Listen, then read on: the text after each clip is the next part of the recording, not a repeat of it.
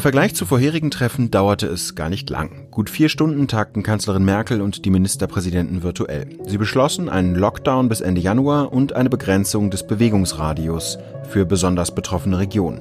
Vor allem aber zeigte das erste Krisentreffen in 2021, dass Corona in diesem Superwahljahr auch zum politischen Streitthema wird wie die SPD den Gesundheitsminister Jens Spahn angegriffen hat, ob das mutierte Coronavirus sich in Deutschland womöglich schon längst ausgebreitet hat und wie sich die Impfstrategie verändert, darum geht es heute im Podcast für Deutschland.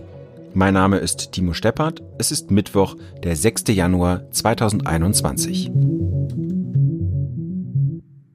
Dass wir anfangs zu wenig Impfstoff haben würden, das war von Anfang an klar. Das ist auch schon seit vielen Wochen und Monaten klar. Da geht es uns wie allen anderen Ländern in der Europäischen Union und auf der Welt. Grund für den Engpass, für diese Knappheit zu Beginn der Impfkampagne sind übrigens nicht zu wenig bestellte Mengen, sondern Grund für die Knappheit sind die fehlenden Produktionskapazitäten, die geringen Produktionskapazitäten zu Beginn. So verteidigt Gesundheitsminister Jens Spahn seine Impfstrategie. In den vergangenen Tagen ist der Ärger über das zu langsame Impfen immer größer geworden. Da wird schließlich ein Impfstoff in Deutschland entwickelt, denken viele, aber gerade hier ist er knapp. Die SPD als Teil der Großen Koalition hat am Dienstag vor dem Treffen der Ministerpräsidenten einen Frontalangriff gegen CDU-Gesundheitsminister Spahn gestartet. Mit Eckhard Lohse, dem Leiter des Parlamentsbüros der FAZ, will ich darüber sprechen, warum die SPD nun auf Opposition setzt, wie darüber in der Ministerpräsidentenkonferenz mit der Kanzlerin diskutiert wurde, was den Impfstoff betrifft und was sich in dieser Sache jetzt ändert. Herr Lose, ein Brief mit vielen kritischen Fragen zur europäischen Beschaffung des Impfstoffs vom SPD-Finanzminister Scholz an den CDU-Gesundheitsminister Jens Spahn ist gestern Morgen öffentlich geworden. Ganz banale Frage, war das Absicht? Naja, man kann sich in diesem Geschäft nicht vorstellen, dass es keine Absicht war, denn der Sinn des Briefes ist es ja, Herrn Spahn äh, anzugreifen und öffentlich als einen Schuldigen zu entlarven, äh, dass es mit dem Impfen nicht ganz so schnell vorangeht, äh, wie sich natürlich sehr viele Menschen in Deutschland erhoffen. Also von alleine wird so ein Brief nicht öffentlich. Hm. Ähm, diese Frage der Impfstoffbeschaffung hat ja gestern dann diese Runde der Ministerpräsidenten und der Kanzlerin sehr beschäftigt. Wie ist denn gerade von CDU-Seite darauf reagiert worden, diesen, auf diesen SPD-Angriff? Also die CDU hat ja schon vor der Ministerpräsidentenkonferenz mehrere prominente CDU-Politiker äh, gesagt, dass sie das Verständnis äh, nicht aufbrächten. Warum jetzt ähm, äh, plötzlich äh, so einseitig von Akteuren der Koalition, die ja auch die Impfstrategie und die Impfstoffbeschaffung mitbeschlossen haben, ähm, auf die Union geschossen wird, auf Jens Spahn geschossen wird. Ähm, in, der, in dem Treffen, was ähm, mehr als vier Stunden dauerte, nahm äh, die Impfdebatte ähm, mehr als eine Stunde Zeit ein, in zwei Tranchen aufgeteilt, gleich am Anfang und dann aber auch nochmal eine Dreiviertelstunde im weiteren Verlauf der Gespräche. Und die Unionsseite hat natürlich festgestellt, äh, dass zum ersten Mal eigentlich, seit es diese Runden gibt, also seit Frühjahr vorigen Jahres, die SPD-Politiker ähm, als Wahlkämpfer auch auftreten und das auch artikuliert. Ähm, interessant ist, dass ähm, offenbar einer der wuchtigsten und knorrigsten Angriffe aber nicht von der Union kam, sondern vom äh, baden-württembergischen Ministerpräsidenten äh, Winfried Kretschmann, einem Grünen bekanntlich, der ja ohnehin gerne knorrig spricht, in diesem Streit und äh, die SPD irgendwann zur Rede gestellt hat, als es um die europäische Impfstrategie ging und gefragt hat, ob sie im Ernst gegen die Sätze zugunsten einer europäischen Impfstrategie und Impfstoffbeschaffung sei, die nun im Beschluss festgehalten werden. Also es war ein großes und sehr kontroverses Thema. Hm. Nun saßen Sie jetzt nicht mit am Tisch. Sie haben heute, am Tag danach, mit vielen Teilnehmern äh, darüber gesprochen, wie diese Konferenz abgelaufen ist. Ähm, dieses Thema Impfen, das hat die SPD ja, glaube ich, richtig erkannt, aber das ist, glaube ich, auch im Rest der Politik inzwischen deutlich, macht, ist ja sehr emotional, wird ja sehr emotional in der Politik, äh, in der Bevölkerung betrachtet. Ähm, wie gingen die Beteiligten damit um?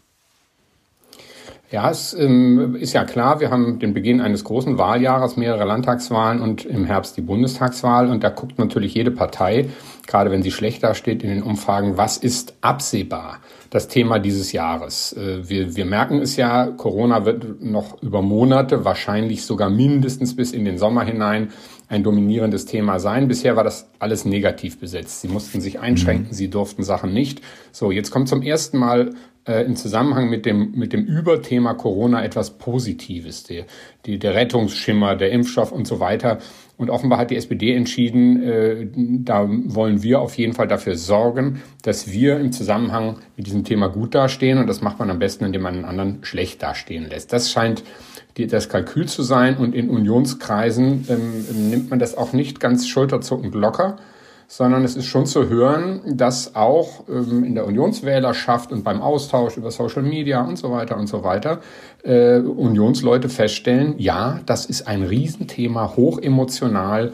Ähm, wieso kann das starke Deutschland mit zwei Impfstoffherstellern äh, in eine Lage geraten, wie sie im Moment ist, äh, erstmal nicht genug Impfstoff zu haben? Hm. Eine Konsequenz war, dass man gestern beschlossen hat, das wurde dann als Entmachtung von Jens Spahn teilweise kommuniziert, beziehungsweise haben dann Medien als solches beschrieben, ähm, dass man heute ähm, mit einigen Ministern zusammenkommt nach der normalen Kabinettssitzung und nochmal über die über das intensiv darüber redet, wie, wie das Impfen schneller gehen kann. Was ist denn heute dabei herausgekommen? Also heute sind keine großen Beschlüsse gefasst worden. Es waren mit am Tisch der Wirtschafts-, der Finanzminister, ähm, ähm, die Kanzlerin, der Kanzleramtschef und der Gesundheitsminister. Vor allen Dingen ging es bei diesem äh, Treffen dass es in, äh, immer mal wieder gibt. Also wenn einzelne Themen besonders im Mittelpunkt stehen, gibt es immer mal wieder Ministertreffen nach der, mhm. nach der Kabinettssitzung.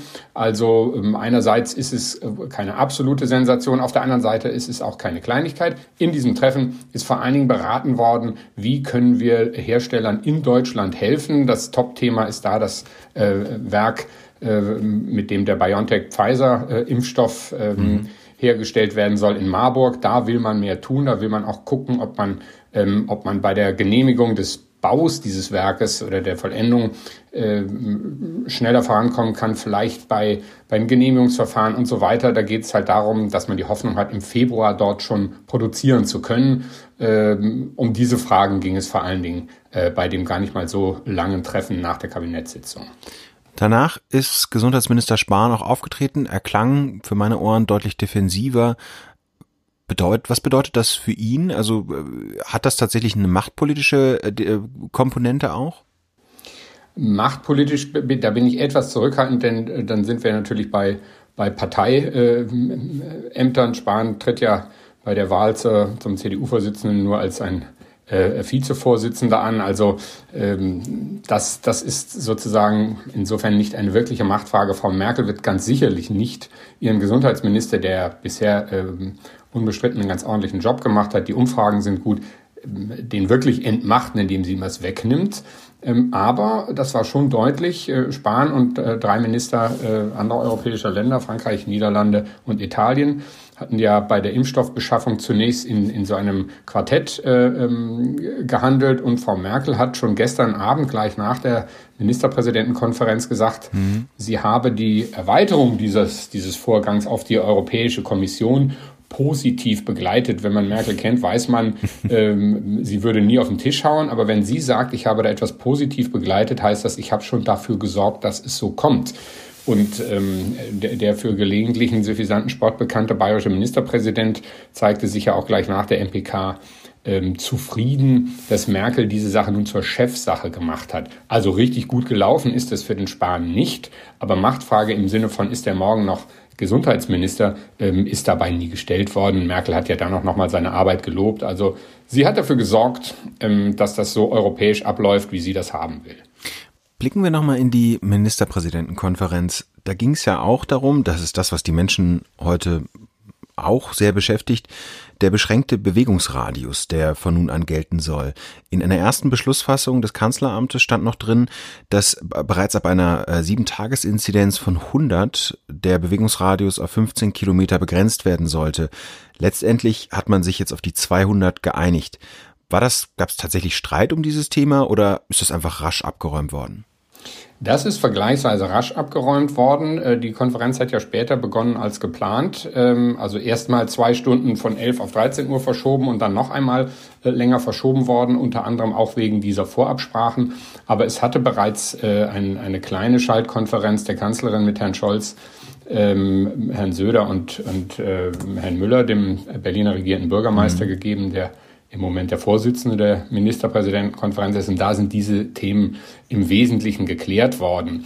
Ähm, die Kanzlerin ähm, hatte die Idee aufgebracht, das sächsische Modell, in Sachsen gibt es das ja schon, mit dieser Bewegungseinschränkung zu übernehmen, ähm, hatte dabei auch äh, ähm, äh, dann gesagt, wollen wir bei unseren alten äh, Inzidenzen bleiben, 150, 35. Und da war ihr entgegengehalten worden, man solle das doch dann lieber so machen, äh, wie das jetzt schon da, wo es praktiziert wird, praktiziert werde, nämlich sich an den 200er Inzidenzen orientieren. Darauf hat sie sich dann auch eingelassen. Wenn man so will, gab es dann nicht direkt im Gegenzug, wie das bei solchen Riesenverhandlungen ist, aber doch äh, ein bisschen ähm, dass, äh, die Einigung, dass man künftig äh, bei einem Hausstand nur noch eine äh, nicht dazugehörende Person äh, treffen mhm. dürfe. Mit anderen Worten, die Ministerpräsidenten und der Bund waren sich die ganze Zeit klar, die Zahlen sind nicht so, wie wir sie haben wollen. Wir müssen etwas tun, wir müssen verlängern und verschärfen. Und es hat dann diesen kleinen Deal gegeben, zu sagen, wir bleiben bei der 200er-Inzidenz für solche ähm, Entfernungseinschränkungen und dafür machen wir die etwas striktere Kontaktbeschränkung, was die Hausstände angeht. Im Übrigen sehen wir ja auch schon ähm, bei den Abweichmanövern einzelner Länder, ähm, dass das mit dieser 15 Kilometer Radius nicht durchgängig äh, durchhaltbar war. Thüringen hat es zum Beispiel nur als Empfehlung jetzt ausgegeben, naja, mhm. also wer gewillt ist, am Wochenende irgendwo in ein Skigebiet zu fahren, wird sich wohl von der Empfehlung kaum abschrecken lassen. Auch andere Länder, äh, Niedersachsen, haben sich da vorsichtig geäußert, ob sie das denn so machen würden. Also wahrscheinlich war viel mehr als eine 200er Inzidenz sowieso nicht äh, durchzusetzen. Wann treffen sich denn die Ministerpräsidenten und Merkel das nächste Mal? Am 25. Januar ist das nächste Treffen angesetzt. Ähm, die müssen sich ja schon regelmäßig treffen, weil diese Verordnungen nach dem ähm, Bevölkerungsschutzgesetz immer nur für vier Wochen ausgestellt werden dürfen oder erlassen werden dürfen von den Ländern. Das heißt, äh, das ist zwingend. Jetzt ist es der 25. Januar, das sind nicht ganz vier Wochen, aber äh, man muss ja auch ein bisschen Vorlauf haben. Also äh, wir können mhm. dann davon ausgehen, dass die nächsten Verordnungen mit einem Beginn irgendwo Anfang Februar ähm, ausgestellt werden und die politischen Beschlüsse dafür fallen dann Ende Januar. Und dort könnte ein Punkt vielleicht noch, den wir jetzt nochmal am Ende auflesen. Dort könnte es dann auch um die Schulöffnungen gehen, die ja, wie sich die Kultusminister wünschen, und das haben auch die Ministerpräsidenten unterstrichen, als erstes wieder geöffnet werden sollen, schrittweise. Verstehe ich das richtig? Also Thema beim nächsten Mal, wenn sich die Zahlen etwas entspannt haben, dann vermutlich in erster Linie wieder die Wiederaufnahme von Kitas und Schulen? Naja, Thema ja jetzt schon, weil ja die, äh, die verbreitete Vorstellung, wir äh, bleiben bei der Schließung bis Ende des Monats, auch nicht von allen Ländern mitgetragen wird. Vor allen Dingen Baden-Württemberg hat ja gleich gesagt, ähm, da ist auch was ab dem 18. Januar möglich. Äh, die zuständige Ministerin Eisenmann, äh, die, Klammer auf, äh, ja auch Spitzenkandidatin äh, für die Landtagswahl im März in Baden-Württemberg sein wird, der CDU, Klammer zu, ist ja sowieso sehr, sehr für eine frühe äh, Öffnung von mhm. Schulen, handelt sich damit auch einige Kritik ein, aber auch Herr Kretschmann hat das deutlich gemacht. Also das ist auch jetzt schon Thema, wird aber sicherlich dann bei der Bilanz am 25. Januar ein Großthema sein, ähm, bei der Frage, müssen wir auch in den Februar noch reingehen mit, mit geschlossenen Schulen. Mhm. Vielen Dank, Herr Lose. Gerne, Herr Steppert. Mit Joachim Müller-Jung möchte ich jetzt über die Infektionszahlen, die Dunkelziffer und die Ausbreitung einer möglichen Mutation in Deutschland sprechen. Beginnen wir vielleicht mal mit den Zahlen. Die Infektionszahlen sind seit Wochen gesunken. Fachleute sehen darin aber nicht unbedingt ein Zeichen zur Freude. Haben wir es mit einer hohen Dunkelziffer zu tun, Herr Müller-Jung? Ja, die Dunkelziffer ist immer ein Thema. Da muss man sich klar sein, dass wir äh, große Probleme haben, mit dem Testen hinterherzukommen. Das äh, ist auch bekannt und das ist natürlich jetzt durch die Feiertage natürlich noch verstärkt. Wir haben keine Zahlen, die wirklich belastbar sind. Das sagen alle Experten, das sagen auch die offiziellen Stellen. Das zeigen auch eigentlich die Ausschläge bei den Zahlen. Deswegen kann man sich auf die Infektionszahlen jetzt nur nicht 100 Prozent verlassen. Man kann sich daran orientieren. Aber eins ist klar, die Infektionswelle rollt immer noch. Und das sieht man auch daran, dass in den Krankenhäusern ja äh, keine Ruhe einkehrt, sondern ganz im Gegenteil, dass da die Situation immer brisanter wird. Gerade aber die Krankenhäuser ähm, verzeichnen jetzt noch keinen deutlichen Anstieg, etwa nach den Feiertagen. Wann könnte das denn der Fall sein? Also wir haben jetzt äh, den 6. Januar, das heißt, der Heiligabend liegt zehn Tage zurück.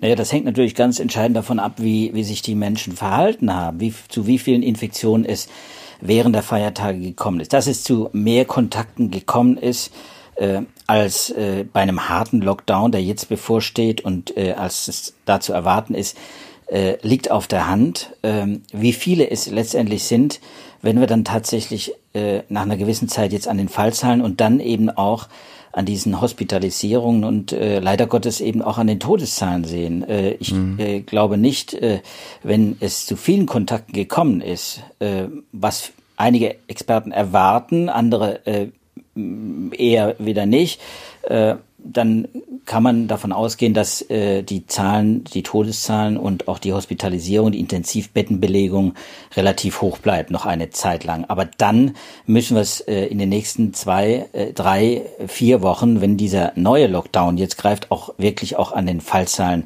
sehen können, dass es runtergeht. Und dann können wir auch erkennen, dass der Lockdown wirkt. Das heißt, wenn Anfang Februar, wenn es um mögliche Lockerungen geht, die ja die Politik schon in Aussicht gestellt hat, wissen wir da mehr. Nach Großbritannien hat sich das, die Mutation in Dänemark ausgebreitet. Inzwischen gibt es ja auch neue Studien über diese Mutation des Virus. Was wissen wir denn daraus und ähm, ist es nicht längst so, dass das Virus auch in Deutschland sich ausgebreitet haben müsste? Naja, es ist die große Unbekannte. Wir wissen es nicht, ob es äh, in, sich in Deutschland ausgebreitet hat. Dass es eingeschleppt wurde im November bereits, das wissen wir inzwischen. Die Meldung gab es. Aber über die, die Frage, wie weit sich das Virus, diese besondere Variante des SARS-Virus, das ja leichter übertragbar sein soll, wie weit es sich schon ausgebreitet hat, kann man nicht sagen. Das, darüber geben die Tests bis jetzt keine Auskunft, weil sie gar nicht dazu gemacht sind. Viele äh, der Labore, die äh, Tests machen, haben gar nicht diese besondere Maschine, die es quasi braucht, um, diesen, um diese äh, Variation zu erkennen. Und es wird auch nicht sequenziert in Deutschland. Also es wird jedenfalls eigentlich zu wenig sequenziert, um das erkennen zu können. Sodass wir da noch etwas warten müssen. Es wird sequenziert. Äh, Drosten hat ja in seinem Podcast ja auch gestern nochmal äh, klar gesagt, äh, er erwartet schon, äh, dass es A, äh, erstens hier ist und sich weiter verbreitet hat. Äh, wie weit es sich weiter verbreitet, das ist ja das Entscheidende, das wissen wir im Moment nicht. Aber es ist klar, das, was wir in Südengland sehen, in London sehen, heißt, dieses Virus ist äh, wirklich übertragbar, äh, leichter übertragbar als äh, das äh, mhm die, die, äh, der Wildtyp, wie der Virologe sagt, also die, die alte, die uns, äh, bei uns bekannte äh, Variante, äh, nur inwieweit diese, über diese leichtere Ansteckungsgefahr, diese äh, größere Ansteckungsgefahr, die, die dann herrscht, wie weit äh, die jetzt äh, schon bei uns zum Tragen kommt und wie weit sie in den nächsten Tagen und Wochen zum Tragen kommt, darüber kann eigentlich bis jetzt äh, nur spekuliert werden. Und Sie sagen, sequenziert wird jetzt, viele Labore können das tatsächlich noch nicht machen. Wann könnten wir denn da mehr wissen? Also äh, gibt es so einen, so einen Zeithorizont, wann wir mehr über die Mutation in Deutschland erfahren könnten? Naja, das wird natürlich jetzt äh, eingerichtet. Äh, es sind ja einige Labore auch damit ausgerüstet. Wir werden, wenn sich das Virus ausbreitet, äh, darüber in den nächsten äh, Wochen auch mehr erfahren. Äh, eine wirkliche ein wirkliches Bild, ein eindeutiges Bild darüber, ob sich äh, das Virus bei uns nicht nur ausbreitet, was zu erwarten ist, äh, sondern dass es auch wirklich die Oberhand gewinnt und dann möglicherweise auch die Situation erheblich verschlimmert, nämlich dass viele Lockdown-Maßnahmen gar nicht mehr ausreichen. Das ist ja das, was man befürchtet bei dieser Variante, dass es einfach die normalen Lockdown-Maßnahmen, die wir jetzt auch erleben in den nächsten drei Wochen, dass die vielleicht gar nicht mehr ausreichen, dass wir äh, dass wir FFP3-Masken brauchen, dass wir den Abstand vergrößern müssen oder sowas, wie sich das jetzt in Dänemark zum Beispiel abzeichnet wo das Virus sehr weiter, äh, äh, sehr, sehr klarer nachgewiesen wurde als bei uns. Hm, das können wir jetzt alles noch gar nicht wissen. Klar ist, Dänemark ist das zweite Land, äh, das sehr viele Genomuntersuchungen macht. Und dort ist erkennbar, dass sich das Virus ausbreitet, dass es sich auch im Moment stärker ausbreitet, offensichtlich, als die Wildtyp-Variante. Mhm. Das kann man eben durch Vergleiche, wenn man systematische Untersuchungen macht, erkennen. Und das ist wohl der Fall. Das spricht dafür, dass viele dieser Modelluntersuchungen, die wir Ende des Jahres hatten zu dem neuen äh, Virustyp, äh, dass viele dieser Modelluntersuchungen richtig liegen. In der Tendenz jedenfalls, dass das Virus sich, äh, äh dass das Virus leichter übertragbar ist. Jetzt ist ja, was das Impfen betrifft, gibt es ja große Probleme. Da habe ich am Anfang der Sendung mit, äh, meinem, mit unserem Kollegen Eckhard Lose drüber gesprochen. Das Gesundheitsministerium prüft derzeit die Möglichkeit, die Impfungen zu strecken. Es sind ja zwei Spritzen notwendig, um den äh, Impfstoff von BioNTech und Pfizer äh, zu verimpfen. Da gibt man dann die zweite Dose etwas später, damit mehr Menschen den ersten Schutz der Impfung bekommen. Wie schätzen Sie diese Möglichkeit ein?